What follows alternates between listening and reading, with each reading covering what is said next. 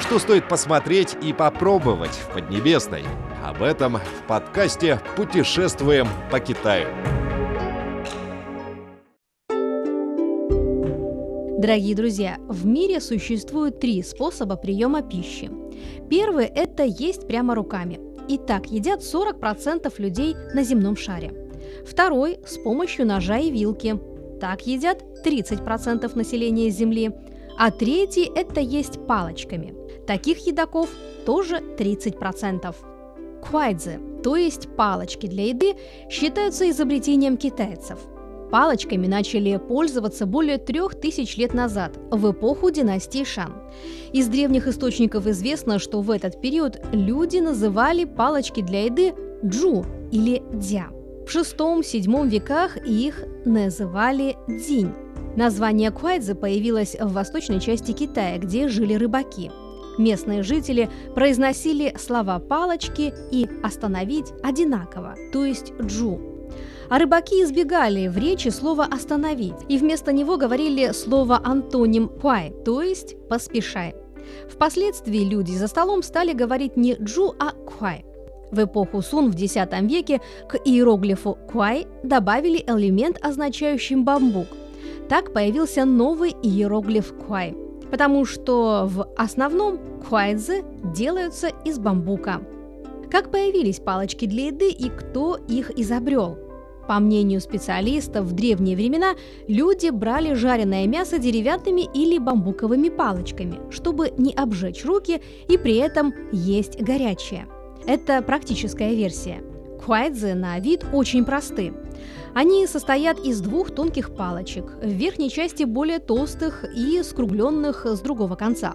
Палочки не скользят, не могут закатиться под стол, поскольку в верхней части они обычно квадратные – Палочки из Китая позаимствовали в Японии, однако японцы несколько изменили их вид.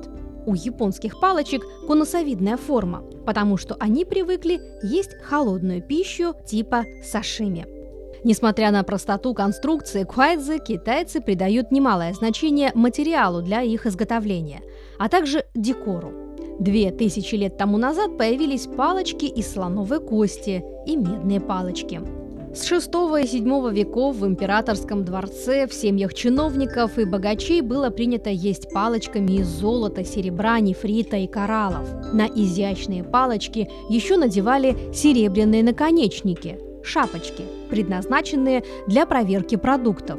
Если в блюде находился яд, серебряная палочка сразу же окрашивалась в черный или зеленый цвет. Палочки играют важную роль в китайских народных обрядах и обычаях. В некоторых местах в приданной невесте положено класть две пары чашек и палочек для новобрачных. Их связывают красной веревочкой и называют чашками для потомков. Это не только означает, что новобрачные связывают свою жизнь, но и выражает пожелание поскорее родить ребенка, ведь по-китайски слова «палочки» и «скоро» произносятся одинаково. В китайских селах в первую брачную ночь родные и близкие подшучивают над новобрачными. Они бросают палочки в окно спальни молодых, что также символизирует пожелание как можно скорее родить ребенка. Искусство пользоваться палочками – нелегкое дело – Поэтому умение китайцев ловко ими орудовать потрясает иностранцев. На Западе даже созданы центры обучения приемам пользоваться палочками для еды. Медики полагают, что использование палочек во время еды приводит в движение более 30 суставов и 50 мышц человека улучшает гибкость кисти руки и способствует активизации клеток головного мозга. Китай – родина палочек, однако первый в мире музей палочек открылся в Германии. В нем представлены более 10 тысяч пар палочек, изготовленных из золота, серебра, драгоценных камней, костей животных и других материалов. Эти экспонаты собраны в разных странах и регионах в различные исторические периоды.